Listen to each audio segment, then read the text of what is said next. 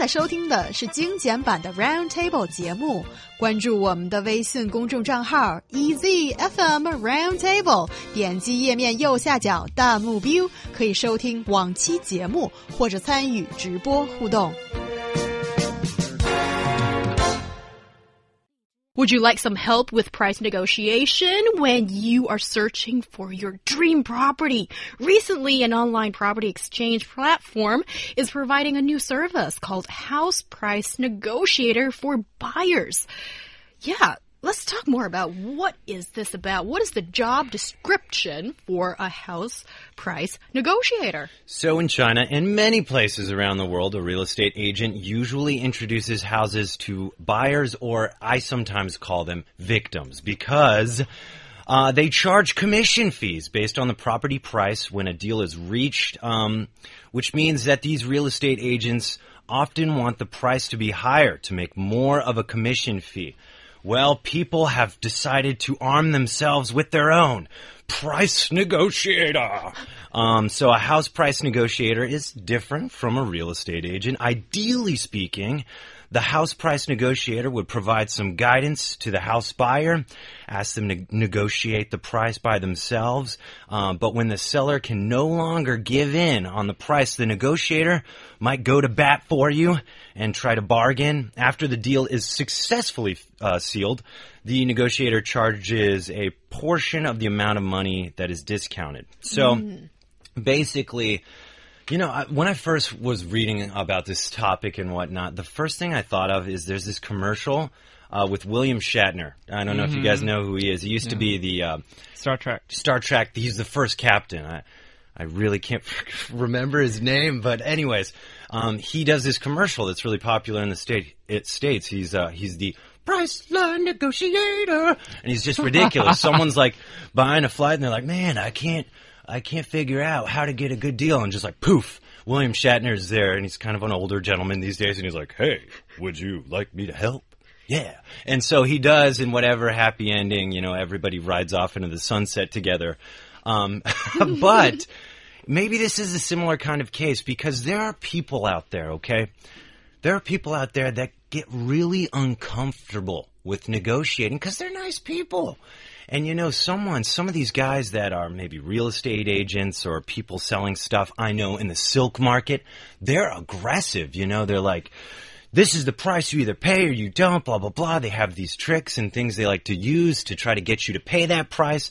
And some people do fall for it. And I think for these people, this is a good option. Having someone else who's just as skilled at negotiating go to bat for you. Ooh, that sounds pretty smart and pretty necessary. Yeah. I think there's a market for this kind of thing. Yeah, it, it does sound necessary and also smart for some people, especially with the temperament like uh, Ryan described. Maybe they are um, not that easy to say no to anybody. However, I find this very fishy to say the least because um, what if the seller and the so-called house price negotiator for are in it together. Ooh. So, for example, the seller could raise the original asking price, and then the negotiator could cut that price to a certain level so that it looks like he has done a great job helping you get a great deal. But in, in effect, the uh, deal that he's getting you is the original price. So there's no good uh, for you at all. But it looks like it's a good deal for you. So you are happy, and then he can get that certain discount percentage from you, and then so he's happy, and of course the seller is happy also because he get he got the original prize. Yeah, I think you got to be careful because even in this situation, this person's kind of making money. This price negotiator's making money off your situation. So sometimes when money's involved, people like to try to get more of it and at the expense of what you want maybe.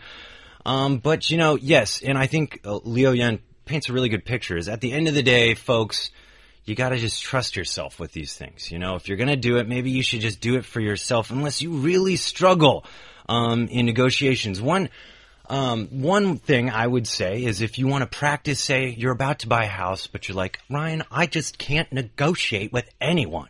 Okay. Ooh, here comes the accent. well, so my suggestion is maybe Okay, so the silk market, it's uh, you know very close to line one. I don't remember specifically the stop you get off at, and I really like going there because I have a great time negotiating with uh, the people there. We have fun with it, you know.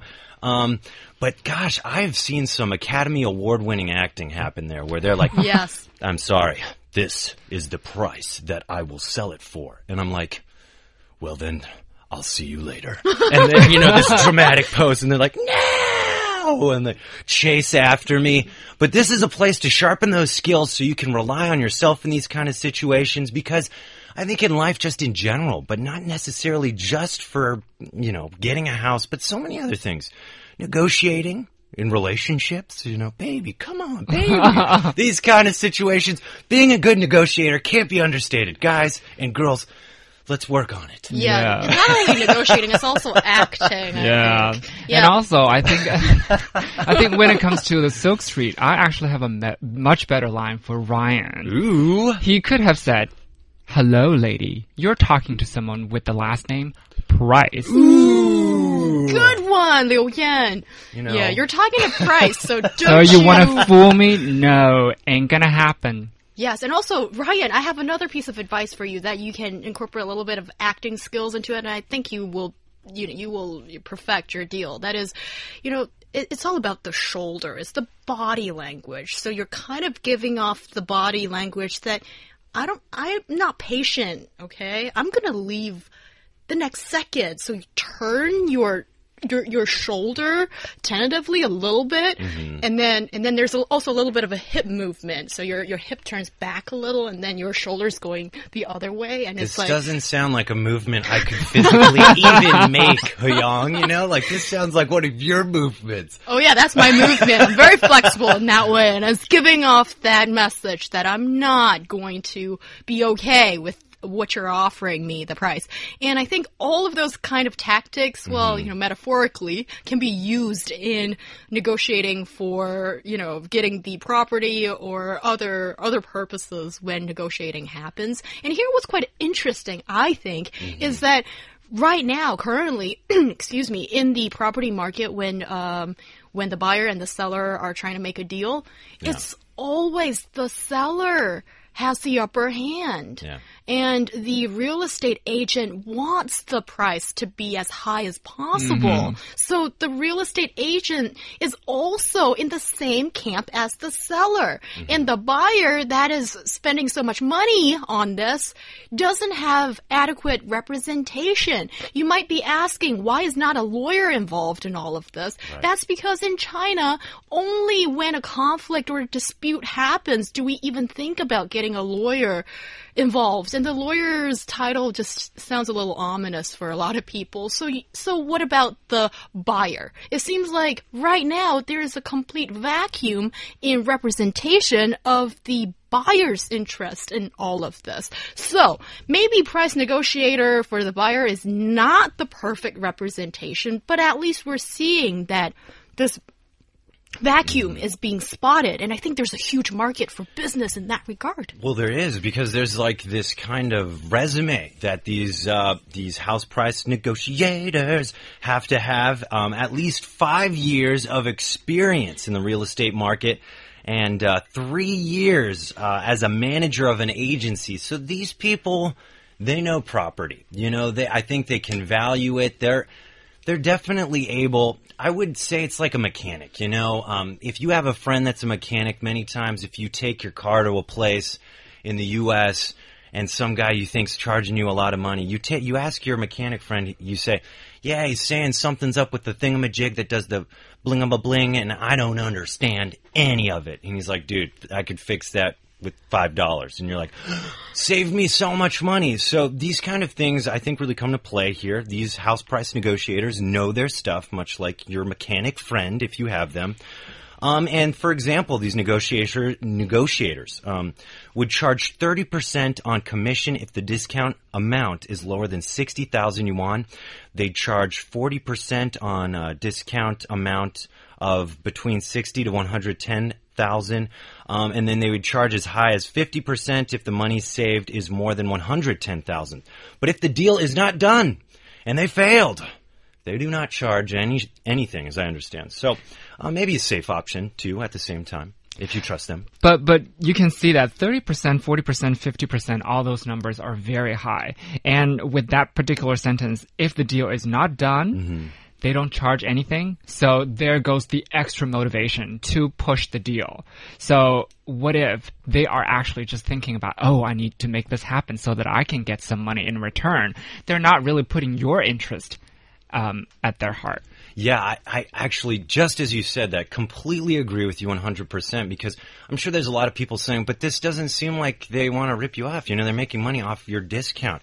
But they're still making money on you buying this place. Their interest is you doing the deal. Their not interest isn't like, oh, are you sure? You know what? Think about it. Take some time. It's okay. We don't have to do this today. They're like, hey, this deal's going to go quick. Let's do it. Let's jump on it. This kind of thing. And you know, it's like the, the, the devil on your shoulder and the angel on your shoulder. You should try to arm yourself with the angel on your shoulder that says, Hey, there's always tomorrow. Just give it time. These things shouldn't be decided uh, on you know a whim, these kind of things. But I definitely uh, completely agree with Liu Yan. I think many times you'll find maybe some of these house price negotiators might try to push you into a buying a house. Yeah, you guys made uh, me see all the dreadful, or okay, let's just call them Darker dreadful. sides. Yeah, Darker side. Because at first, when I saw this, I thought, "Kanjia shi," so you know, these price negotiators for the buyer. It sounds perfect, but now it seems without a system that's got necessary supervision, mm -hmm, yeah. i.e., these two, uh, you know, the price negotiator for the buyer and the housing agent are not from the same company, kind of thing, or you know, they're not conniving in some way or coll colluding in some way. Then that's really necessary. Yeah. So, guys, what's your assessment of? You know, the near future. Can this new hot job prevail? Can peop- can this be something that we will see as a fixture in the housing market in doing business in the future? I wouldn't say prominently. I think most people realize that good negotiation is something that you should invest in and learn, but some people just never got those skills. And for that reason, on some level, I think there will be this kind of job, but I don't think it's going to be an industry that's hiring tons of people. Just because there are these places like the silk market where you pick up these negotiation skills by trying to get a good deal. There's also relationships. Everybody knows that relationships are many times a negotiation. So I think in those circumstances, people learn the negotiation skills. Yeah, I agree. I don't think house price negotiators are going to be a big deal. Of course, there will always be people who are not good at negotiations and who will try to find such people uh, who can do the job for them. But the the reason I believe they're not going to be prominent is because most people still have brains. So they can they can do research and they can listen to other people's anecdotes and they will find that um, there are still a lot of factors behind this. It's not as easy as it seems. So just because they say they can help you land a better deal, it doesn't mean that it really is the case. And also, I saw someone uh, sum it up very succinctly on the internet, and he basically says, "Have you ever lived in Beijing?